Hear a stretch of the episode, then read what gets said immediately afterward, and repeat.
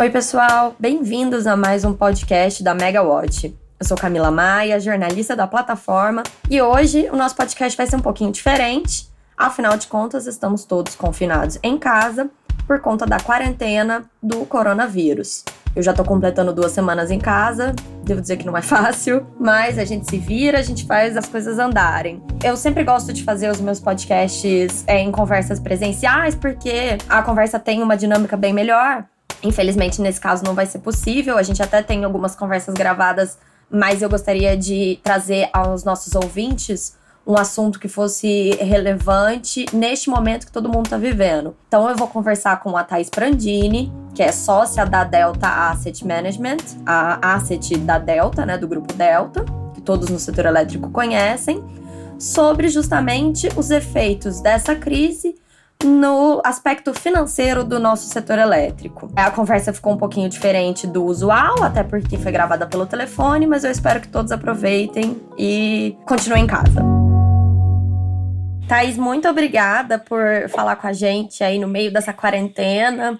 Todos nós presos em casa, então, infelizmente, a nossa conversa não vai poder ser presencial como a gente tinha combinado, né? Imagina, Camila, falar com vocês sempre é um prazer. Que bom. Se você puder falar um pouquinho sobre esse novo papel que você assumiu aí na Delta, na Asset, né? A gente sempre conversava muito quando você era uma diretora na Timos, e aí recentemente você mudou de papel aí dentro do grupo e agora assumiu uh, uma parte como sócia na Delta Asset. Isso, então o Grupo Delta tem várias vertentes, né? Ah, uma é a Timos, que acho que vocês estavam super acostumados a, a, a, ver. A gente tem a parte de biodiesel tal, tem a parte da comercialização, que eu, acho que eu acho que o braço mais importante, e tem aí já faz alguns anos uma asset, né? Que ela é, tem até, inclusive, algumas comercializadoras juntos, que ela tem um papel aí de captar dinheiro para investir em questões do setor elétrico. Então, já, já existem alguns fundos que estão rodando de investimento e a ideia é sempre fazer uma ampliação aí desses temas aí nos, nos próximos anos. E agora a gente não está num momento muito propício para investimentos, falar um pouco de recursos, né? Desde que começou essa crise, o pessoal de mercado assustou bastante com as super quedas que teve na bolsa, o movimento de câmbio. E agora a gente está nesse cenário de incerteza, não sabemos até quando vai essa quarentena, esse isolamento social forçado, nem qual a profundidade dos efeitos disso na nossa economia, nem na economia do mundo. Exato, eu acho que a gente está realmente num momento de incerteza, é muito complicado falar, olha, vai durar X, Y, Z dias, ou o impacto do dólar vai ser esse ou aquele, mas eu acho que é importante a gente ter algumas questões que são uh, talvez mais evidentes, né? A, a gente, da gente ter uma queda de consumo, mesmo que seja de curto prazo, talvez é, ela se estenda de uma maneira moderada ou forte aí para o longo prazo, mas é uma chance que realmente existe, né? A gente está percebendo aí uma queda de consumo da semana passada para essa, né? E isso pode impactar de uma maneira maior ou menor nos novos investimentos do setor elétrico né? inclusive leilões, né? É, novos investimentos do, no, mercado é, livre, regulado, mas isso de alguma forma, assim, a gente já viu aí os leilões sendo postergados e isso realmente pode ter algum impacto menor ou maior. Tá?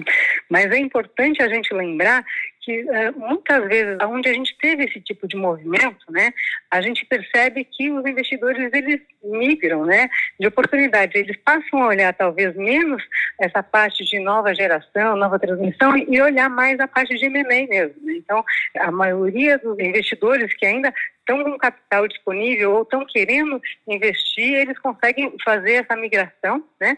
E conseguem olhar muito mais fortemente essa parte de M&A. Então, normalmente, nessas épocas de menor consumo, nem que seja uh, uma, uma queda pouco expressiva, a gente consegue perceber um aumento aí na parte de M&A, que tem a, a, crise, vamos dizer, a crise é ruim uh, para a maioria das pessoas, mas tem muita gente que consegue perceber uma oportunidade nessa situação. Agora, a gente ainda não tem nenhuma visibilidade de até onde que vai e nem qual que vai ser essa queda de consumo de energia. Então ficou um pouco difícil até pensar em taxas de retorno, como que o investidor vai avaliar um ativo novo ou então uma aquisição né, de algum ativo existente se a gente tem tanta imprevisibilidade? Mesmo a questão de custo de capital, você não tem nem ideia de como que vai ser daqui para frente. Realmente, eu acho que o custo de capital também é uma das, das perguntas chaves que a gente tem. A gente, a gente tem aí uh, vários cenários, né, são totalmente diversos e a gente está com um momento de realmente muita incerteza, né. Uh, o que a gente imagina é que talvez alguns novos investimentos que a gente estava no mercado superaquecido de crescimento de PIB, crescimento de economia, quando a gente já percebe que a, a, vai ter uma retração no PIB, a gente já cons consegue imaginar que talvez a gente não tenha aquele retorno tão grande esperado na nova geração. Né? E aí tem algumas empresas que têm um impacto maior ou menor em relação a isso. Né? Então, talvez alguns ativos comecem a ficar mais evidentes para o pessoal que está com um pouco mais de capital ou está pretendendo fazer novos investimentos conseguir olhar. Então, normalmente a gente vai perceber aí, talvez ao longo do próximo mês, essa mudança de visão. Vocês que têm um contato próximo aí com os investidores por conta das captações, né, que a, a, a CETI já fez e ainda vai fazer, como que vocês estão vendo o humor do, dos investidores nesse momento principalmente para ativo de energia, que em tese são ativos defensivos, têm um risco menor. É, eu, eu, acho que todos os investidores ainda estão olhando com uh, bastante carinho os novos investimentos, né? Mas todos eles estão, uh, com, quando eu falo bastante carinho, é todo mundo está receoso, continuando a avaliar o que estava avaliando uh, no, no momento anterior, mas talvez com um pouco menos de pressa. Então, talvez um ativo que o pessoal quisesse colocar para ficar pronto daqui dois anos, talvez o pessoal olhe o mesmo ativo, mas para ficar pronto em três, né?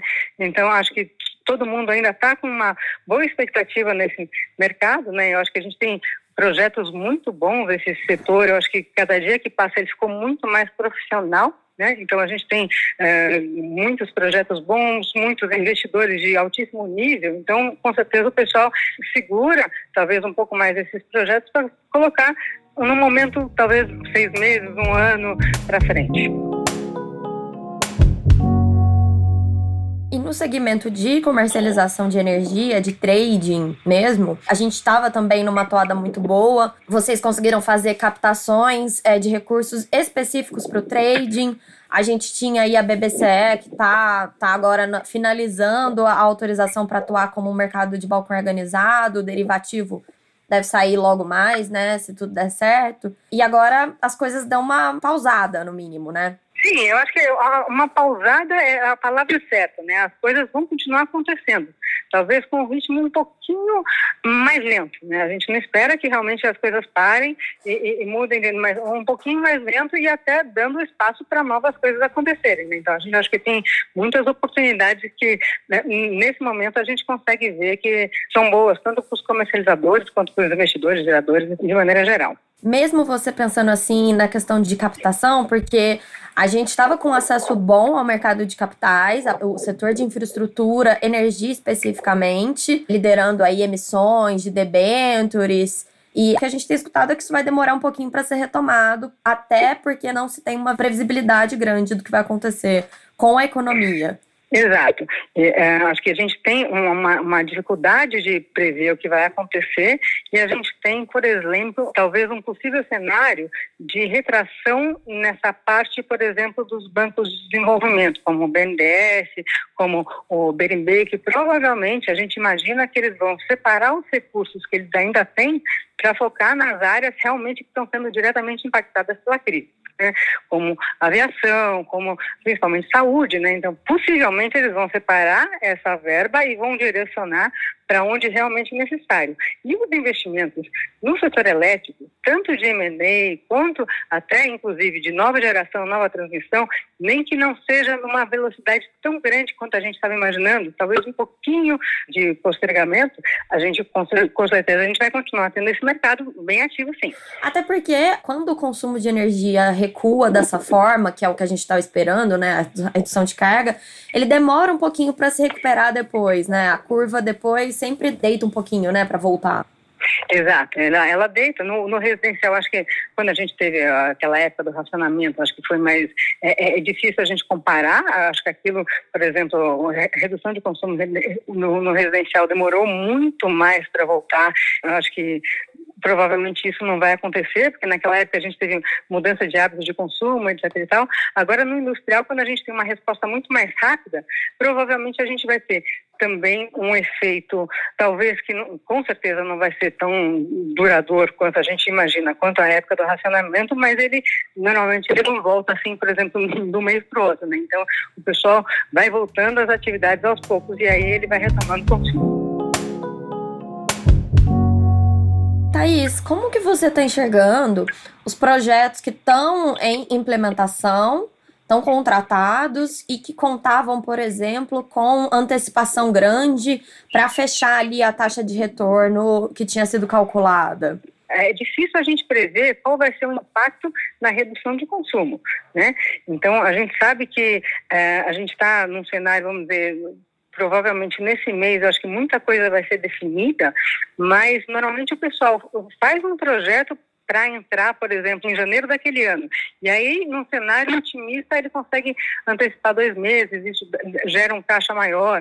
Mas, normalmente, quando ele antecipa dois, três meses ou até um ano, ele tem uma série de riscos em cima disso.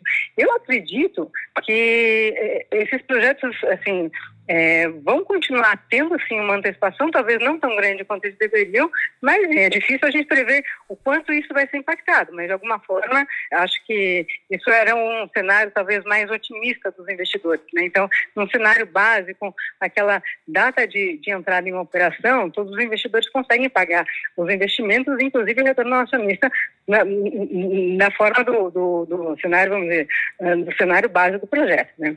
Mesmo considerando essas mudanças todas de variável, porque não é apenas você não conseguir mais antecipar ou talvez até mesmo atrasar o seu projeto, mas mudou a questão de financiamento, mudou o custo de capital, o câmbio é totalmente diferente hoje, tem produto que é importado. É, normalmente esses projetos eles já fecharam um, um, CAPEX, né? Então eles já fecharam com EPC e eles podem até, em algum cenário, ter um retorno até positivo, por exemplo, da taxa de financiamento. A gente ainda não sabe o que vai acontecer. Né? É, quem ainda não contratou, realmente a gente imagina que o câmbio vai demorar um pouquinho mais para voltar, mas quem já contratou, que já está andando, talvez até tenha, por exemplo, um, um, um, atraso na entrada de operação, mas em compensação ele pode até, talvez, em algum cenário, ter uma parte positiva aí na parte de financiamento. É tudo, é, é, é vamos dizer, é tudo muito complexo para a gente conversar agora, né? Eu acho que daqui, talvez daqui um mês, daqui 15 dias, a gente vai ter um, uma clareza muito maior desse cenário. Thaís, falando, voltando a falar um pouquinho de comercialização ali, é, o que a gente tem escutado agora é o pessoal usando ali a, a cláusula de força maior caso fortuito para talvez abrir algum contrato por conta de redução de consumo, consequência aí da, da desaceleração da economia, dessa paralisação, na verdade, do país. Como que vocês enxergam isso na questão assim de risco para os novos contratos? Você vai colocar um prêmio maior depois? É, é, acho que a gente sempre parte do princípio que os contratos devem ser cumpridos, né? Então, é, a gente espera que, que a gente tenha um impacto pequeno na economia e que todos os contratos consigam realmente ser cumpridos, né? Então, a gente, é, acho que o setor elétrico é um setor que passou por muitas mudanças nos últimos tempos.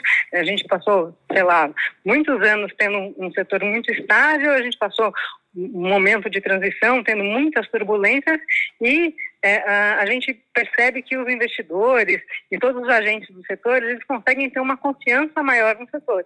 Isso que a gente busca, né? Então, a gente espera um setor com baixa chance de quebra de contrato, que realmente as pessoas, é, tanto do lado do governo quanto do lado dos players, né, eles realmente estejam empenhados em fazer alguma coisa que seja segura para todo mundo.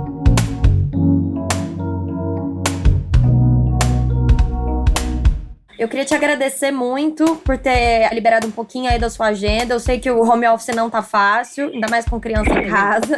O pessoal acha que é férias, é. mas é bem pior, né? Trabalha mais. É, é complicado. É, Camila, olha, eu agradeço, agradeço a vocês. Eu parabenizo mais uma vez o Megavatt, que está sendo um super sucesso para todo mundo. Acho que vocês estão cada dia dando informações de extrema relevância para o público. Acho que é um canal super legal, super bacana. E mais uma vez um prazer em falar com você. Muito obrigada. E fica agora o meu convite público, então, para a gente marcar um novo podcast fora do nosso confinamento forçado, quando as coisas melhorarem, a gente se encontrar e gravar. Com certeza, pode contar comigo. Tá bom, Thaís, muito tá obrigada. Tá Imagina, que é isso. Então é isso, pessoal. Até a próxima. Fiquem em casa, fiquem seguros e vamos aguardar que essa crise vai passar. Até mais.